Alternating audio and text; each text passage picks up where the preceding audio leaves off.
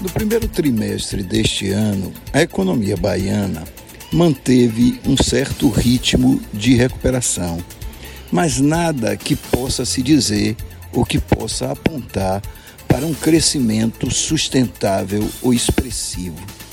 O setor industrial aumentou sua produção em relação ao mesmo trimestre do ano passado, crescendo pouco mais de 2%. Mas esse crescimento foi em grande parte resultante do aumento da produção de derivados de petróleo por parte da refinaria de Mataripe, que é hoje administrada pela Selen. A refinaria, que antes trabalhava com capacidade ociosa, pois essa era a política da Petrobras, a partir de agora começa a aumentar gradativamente sua produção até alcançar a sua capacidade máxima de 300 mil barris. Por outro lado, o setor de comércio ainda não recuperou o volume de vendas de 2020.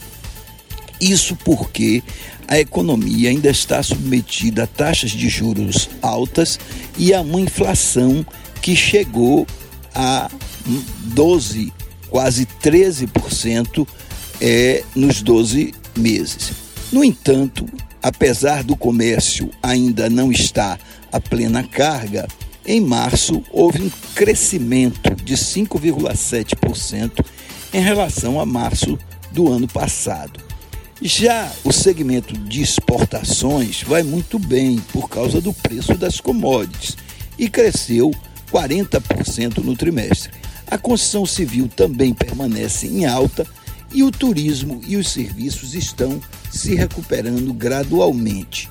De qualquer modo, não se pode dizer ainda que a economia baiana voltou à plena carga, mas alguns setores continuam demonstrando crescimento e a expectativa é que isso possa se manter mesmo com juros altos.